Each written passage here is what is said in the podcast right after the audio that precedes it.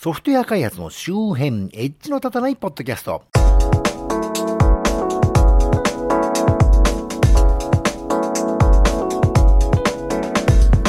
コンピューターで楽しいことをしたい人、そして、やっとポッドキャスト復活できそうな感じになってきましたよ。だいぶね、話題は遅れてると思いますが、皆さんだいぶご無沙汰しておりましたね。まあ覚えてる人ももういないとは思いますけどね、な町田です。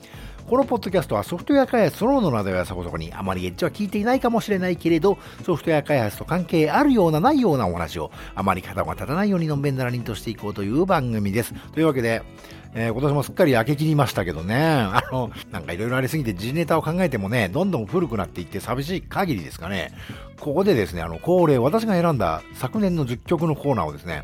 まあ、これだって一昨年に1回やっただけなんですけどね、まあ、本当は恒例にしたいわけでやってみようかというのが今回の思考です。で、まあ、それらの曲はコマーシャルなというかね、商業的な曲、音楽ですんでね、あの、ここでかけるにはわけにはいきませんけどね、著作権料すごい取られちゃうんでね、あの、Spotify のプレイリスト貼っておきますんでね、ご興味を持たれた方はうちの番組名、エッジの立たないポッドキャストでウェブ検索していただいてですね、うちの配信サイトに貼り付けておきますんで、Spotify 会員の方は確か無料アカウントでも曲順がシャッフルされるだけで、確か全曲聴けるんだったと思いますんでね、聞いてみてください。YouTube ミュージックのプレイリストも作りましたんでね、同じように貼ってはおきますが、まあ、YouTube はね、相変わらずオフィシャルじゃない音源とかね、オフィシャルでも一曲丸々は入ってないとかね、まあひどいありさまですんでね、Google プレイミュージックの方が100倍良かったですけどね。というわけで曲はかけませんが曲のご紹介。昨年のテーマは何といってもステイホームと言いますかね。あの、隔離された私たちというところですかね。というわけでまず1曲目。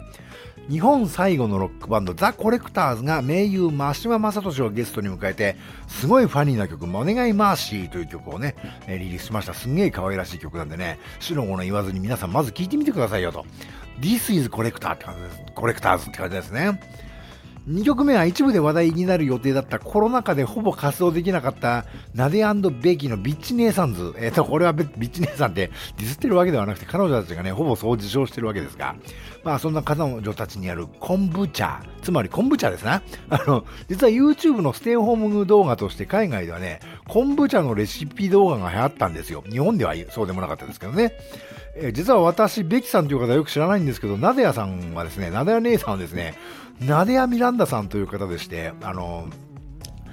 かつてはね、ヌーベルバーグというフランスのバンドといいますか音楽プロジェクトにね、一時期ゲストボーカリストとして参加されていた方でですね、あの、ヌーベルバーグっていうのは80年代のポストパンクといいますか、まあ日本のバンドブームの頃のバンドみたいなね、そういうバンドの曲をボソナロのね、あの、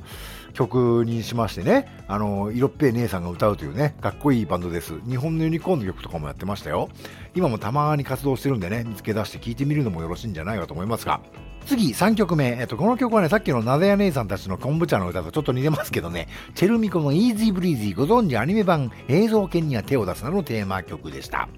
4曲目、チリ出身のゲイプという方とメキシコ出身のナタリア・ラフォルカデ姉さんとのデュオ曲、タイミデズ。なんて読むんだろうね。ティミデズ。T-I-M-I-D-Z。えー南米の言葉なんでよくわかりません。内気みたいなね、意味らしいです。まだこの曲のね、リリース頃はここまで世の中内に向かう感じでもなかったんですけどね。これもなかなかね、MV が超素敵な感じなので、ぜひ一目ご覧あれという感じですね。5曲目、テクノボーイズパルクラフトグリーンファンドが大竹幸雄ボーカルに迎えた珍しく映像作品のサントラやテーマ曲でない曲、グラビテーション。えーテクノボーイズパルクラフトグリーンファンドがね、自分の曲をリリースする、タイアップじゃなくてね、自分の曲をリリースするのって何年ぶりだっけって感じですけどね。テクノボーイパールクラフトグリーンファンドはご存知、おそ松さんのエンディング曲とかでね、有名な、人たちですが、いわゆるですね、80年頃の初期 YMO3 回頃のね、いかにもテクノポップって感じの曲を微妙に古臭くないと言いますか、新しい感じで、なんて言うんでしょうね、リイシューというわけでもないんですけどね、オリジナリティもあって、なんとか、なんともね、面白い人たちなんですけどね。6曲目、えー、一昨年の年末に公開された細野晴臣のドキュメンタリー映画、 No Smoking のテーマ曲、YouTube ミュージック版は本当にダイジェストなので、ぜひ Spotify で Spotify 版でお聴きいただきたいんですけど、そういえばこの映画で特に取り上げられてたアメリカ公演の時のライブ版もね、つい先頃リリースされましたね。まだ途中までしか聞いてないんですけど。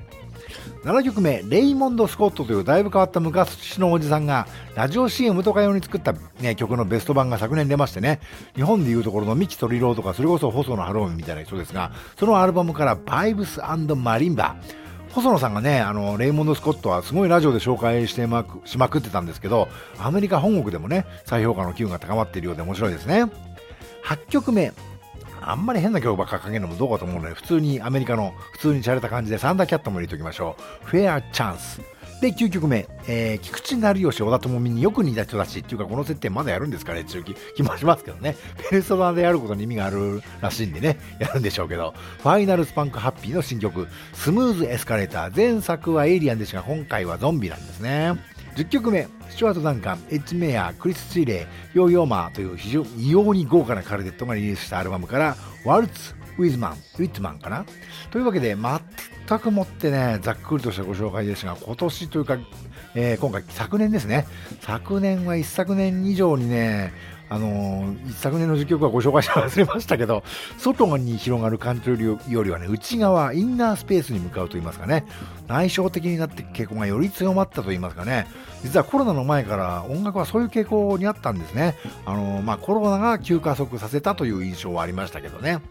あの、プログラミングとかする方はですね、ちょっとやっぱこういうですね、ヒットチャートに上がってこない自分だけのチャートというかですね、世間の流れと関係ない自分だけのヒットチャートみたいなですね、そういうのを持ってるといいんじゃないかなと。私のように田舎というか辺境に住んでる人間はですね、興味があっても、なかなかね、世間のチャートに乗らないような曲を聴く機会というのはなかなかないと言いますか、そもそもそういう曲を知る機会自体がなかなかないわけでね。学生の頃は CD を紹介する雑誌とか見ながらね、でも雑誌のレビューだけで大枚はたいてなんだかわかんない CD を買う気もなかなかなくてね。で、CD 屋さんにわざわざ取り寄せしてもらってもらって買うべきなのか、これはと。あの、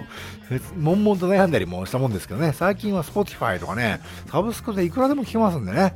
もうちょっと CD 買うには勇気がいるなっていうね、よくわかんない学校の曲でもね、えいって聞いてみて、あ、なんだこれ全然わかんないけどなんか面白いじゃんみたいなね、そういう機会もね、もういくらでも今はありますからね。